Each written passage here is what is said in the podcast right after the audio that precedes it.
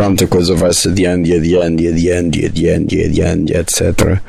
E depois chega-se a uma terça-feira e ainda não saiu nada, quando isto é suposto sair à quarta-feira, mas como eu tinha sido uma segunda, uh, inédito e etc. Pronto, hoje é terça-feira. Eu gosto de ver o limite e por isso é que estou a fazer um episódio mesmo no limite, a coisa mais arriscada do mundo. Passar uma semana e não haver um novo episódio, como se alguém quisesse saber e como se alguém estivesse a ouvir.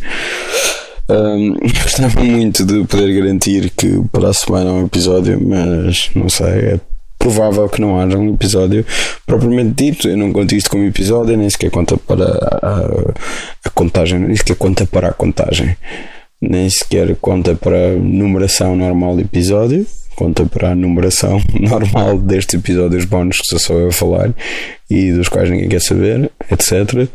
Uh, sinto que vou estar sempre a insistir isto, nisto desta vez, até porque eu escrevo sempre um bocadinho o que eu vou dizer e eu sei que aparece mais à frente, posso, posso estragar essa surpresa, não é? Um, talvez possa falar uh, de outros podcasts, não? Recomendar os podcasts. Tipo, o Bill Hader foi ao The Movies That Made Me, do Josh Olson, que escreveu A History of Violence, David Cronenberg, e do Joe Dante, que é uma pessoa um bocadinho nada mais uh, sonante e importante, e etc. Uh, Gremlins, uh, Small Soldiers, uh, Matinee com o John Goodman, que é tão fixe. Piranha, sei lá, o que, é que, o que é que ele não fez na vida? Um, ele falou de, uma, de um guião qualquer que, que ele escreveu sobre Roger Corman em novo a fazer o The Trip. Uh, Bill Hader fez um live reading disso a fazer de, de, Roger Corman com o Corman, o próprio Corman a ver, falaram disso, isso não foi gravado nunca, etc. Uh, gosto sempre de ouvir o Bill Hader a falar. Uh, uh, gosto da maneira como ele pensa filmes e etc. E gosto bastante dele como ator cómico e como ator no geral. E gosto muito de Barry. Acho que o Noho Hank é uma das minhas criações cómicas de sempre. Será? Vamos exagerar dizer de sempre, não é como se alguém estivesse a contar. Um, e, e, pronto, a existência dele no, no coração, que é muito memoravelmente, e ele até fala disso nesse episódio que ele usa o Yojimbo uh, na, na, primeira temporada de, de, Barry como, como referência que a polícia faz e é bastante incrível. Isso levou-me um, a garantir que eu não perdi o RAN R-A-N um, que está no cujo, o filme do Coração de 1985 cujo restauro está no cinema ideal ainda hoje terça-feira tão atrasado eu a fazer isto. Um, em todas as suas 2 horas e 40 minutos. Um, e foi bem fixe. Até porque eu acho e devo confessar que nunca tinha visto um filme do coração que não fosse preto e branco. E o uso das cores dele ali é muito engraçado. Mas também não era o melhor filme para ir ver um domingo depois de um casamento, como vou adormecer depois das 6 da manhã, mas olha, teve de ser. E se me lembro, não adormeci, o que até é decente. Um, é aquele episódio do podcast do Conan O'Brien Needs a Friend, que foi com o Mael Nanjiani, depois dele não ter ido ao Conan, ao talk show dele, porque estava a gravar Silicon Valley. Isso foi bastante fixe, acho que funcionou bastante bem. Também há, e eu ainda não ouvi o segundo episódio, porque tem spoilers e o filme só se estreia para a semana uh, o Quentin Tarantino's Feature Presentation, que é da Amy Nicholson, é ela a falar com o Tarantino, a, uh, a falarem sobre. Acho que são cinco filmes que ela escolheu da programação dos últimos meses do New Beverly, ou seja, filmes programados por ele, e pô-lo a falar sobre, sobre, sobre eles. Um, é bastante fixe. O primeiro metia-o meio a desconversar porque porque não gosta assim tanto, gosta do início, depois não gosta do resto. do Point Blank, que é. Lee Marvin é tudo o que eu tenho a dizer. E, e é tudo o que as pessoas deviam ter a dizer de vez em quando, só tipo Lee Marvin, está feito, acho que sim. Chega para tudo, quando quiserem. Um, não sei, façam o que quiserem, não mandem ninguém e duvido que alguém esteja a ouvir isto. Mais uma vez, a insistência. É, X. Uh, e posso falar, sei lá, de screeners que eu tenho de, de séries uh, da HBO. Pode ser. Eu vi o primeiro episódio de The Righteous Gemstones. E eu sei que é estranho dizer tipo do The Righteous ou de, o The Righteous, o de ou a de the the the the the righteous the o estar a repetir o e the é sempre fico sempre impressionado com como a alma inglesa é quando eu estou a falar alto e por isso é que eu estava a pensar nisso agora na minha cabeça eu falo muito muito muito muito melhor inglês do que falo na realidade uh, que é sempre divertido e sei que não fica bem dizer o, da, o, a, da, mas também gosto de respeitar nomes completos. Aquilo chama-se The Righteous Gemstones e vamos respeitar. Eh, eu, isto é a primeira série que o Danny McBride não, não co-cria com o Jolly Hill, que é só produtor executivo, e isto é mesmo só created by Danny McBride, e eu gosto do Danny McBride há muito tempo. Não vou dizer que eu comecei a ver as coisas dele pelo Food Fist Way, mas filme do Jody, Jody Hill, né? que fez, tipo, fez o mundo despertar para, para ele. Uh, se bem que eu me lembro, eu acho que me lembro quando ele foi um personagem como Fred K. Vou procurar Foot Fistway Fred Fred Simmons, é isso. Ele foi como Fred Simmons ao Conan. Olha, volta aqui ao, Conan uh, em personagem e ninguém sabia bem quem ele era. E eu lembro-me de ver isso e achava muito estranho. E só vi o filme depois e era tão fixe. E, e pronto, e Righteous Jameson, acho que só, só vi o primeiro episódio acho que promete e parece-me ter o, o, estilo certo para aquilo. Uh, e tem, olha, o John Goodman, estamos a, como se, como se eu estivesse falar com outras pessoas do Matinee. Uh, o John Goodman e o Adam Devine, e acho que parece-me uma dinâmica fixe uh, da família. São uma família de, de pastores um, evangélicos.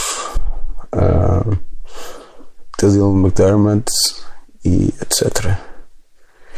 E, e uma pessoa que eu sei que aparece, só sei que aparece porque fizeram uma entrevista com ela, alguns, e falaram disso no cabeçalho. E é ridículo. Mas é uma pessoa que faz sentido, tendo em conta o trabalho anterior desta gente. Pronto, e ele realizou o primeiro episódio de Daniel Craig. E, e o David Gordon realiza outras coisas. Acho que escreve também, já não sei. Tu lembro quando o David Gordon Green punha o. Quando David Gordon Green queria ser e ia ser, e tinha mais ou menos a, a benção, benção do próprio para ser o novo Terence Malick. Eu lembro quando ele pôs o Danny McBride no George Washington. Que foi muito bonito. Mesmo muito bonito. Hum. Mais bonito dos David Gordon Greens, que não são comédias, sei. Eu gosto sempre. E ele faz isso bastantes vezes, fazia isso bastantes vezes em and Down, que é uh, as pessoas em transportes, tipo, sei lá, jet skis, uh, motas, carrinhos, aquela cena do, uh, eu muito de pensar nisso, do Your Highness, em que eles vão atrás de ovelhas. Pronto, eu sei que sou básico, etc. Lá com, com, com aquelas perucas e tal. Um, é uma coisa que me parece tem pernas para andar. Até porque, em termos de pessoas que gostam mesmo a série do Taxi Driver, do King of Comedy, do Latro Scorsese, parece-me mais fixe ser assim como eles. Como esta malta do, o Jody Hill, o, o, o David Gordon Green, o, o Danny McBride. Um, apesar de eu não gostei nada do filme Netflix do, do, do Jody Hill que ele fez tipo ano passado. Se calhar já foi este ano. Um, Parece-me que foi há bastante tempo. Que estou caça, etc. uh, parece-me ser mais difícil assim como, como eles são, tipo, a representar estas personagens e nunca tipo, não estar nunca do lado delas, mas estar a mostrá-las. E muitas vezes, pá, porque o Danny McCray tem essa característica quando está a representar de uh, as humanizar, não é? E, e muitas vezes eles escrevem também os personagens, maioritariamente as que o Danny McBride faz, uh, uh, têm os seus momentos de, de dúvida e de quase, quase de virtude. Uh, Parece-me mais fixe ser assim do que, do que aquilo que me parece que vai ser o Joker do Todd Phillips, é? Que parece muito mais um. Epá, isto é da fixe. Este, o Taxi Driver, ia bem. Este gajo, este gajo é que é. E que não é uma boa maneira de lidar com isso. Uh, e também vi parte da segunda temporada de Succession. Eu adorei Succession na primeira temporada. É tão, tão fixe. Succession do Jesse Armstrong, né? Sim. O Peep Show, essas coisas todas. Depois que vê os filmes do os primeiros filmes do Armando e do Chris Morris. Chris Morris tem um novo filme e isso vai ser fixe, apesar de tenho certeza que nunca só estreia em Portugal. Não interessa. Armando Iannucci tem o, tem o David Copperfield com o, com o Dev Patel, não é? Não sei. Uh, isso vai ser, promete, mas o Chris Morris tem novo filme. Chris Morris tem novo filme que é uma coisa que só se pode dizer duas vezes na vida, não é? Ele só fez um, um filme antes deste. Uh, o tom de Succession é tão fixe que, pronto, é sobre uma crise de sucessão, uma família rica de, dos média, uma coisa tipo os Murdoch, que não é bem, porque o Jesse Armstrong estava a fazer um, um guião sobre os Murdoch e depois deixou de fazer e incorporou outras coisas, mas sei lá quando a série começa, está o filho, um dos filhos, o, aquele que supostamente vai ser o herdeiro, está a ouvir, eu acho que é Beastie Boys, numa limusine para tentar, coisa, tentar uh, ficar todo, todo excitado para, para um negócio. E sei lá, é complicado uma pessoa não se lembrar que quando os filhos do Murdoch era quem bancava a Rockets Records no final dos anos 90 a minha, tal o Black Star, tal qual Limas Def, uh, estava mais, o Pheromones estava nisso, provável. Uh, Cannibal Locks, Cabani falou também, acho Não, Cannibal Locks é depois lança pela Death Chucks, não é? Acho que sim. Epá, não interessa, essas coisas, essa malta, esse pessoal, uh, etc. O tom daquilo é tão fixe, é uma coisa tão seca, mas muito hilariante. E é o que eu gostava que, que os filmes mais recentes do Adam McKay fossem, que ele é produtor executivo e realizou o primeiro episódio, etc. E, e não só, não é? Os filmes dele. Eu adormeci no Vice e o que eu estava a ver do Vice não gostei nada. E eu sempre adorei o Adam McKay. Uh, mas são coisas que acontecem. E portanto, eu acho que se alguém quiser dizer alguma coisa, diga Lee Marvin e chega. Pronto, muito obrigado. Divirtam-se. Thank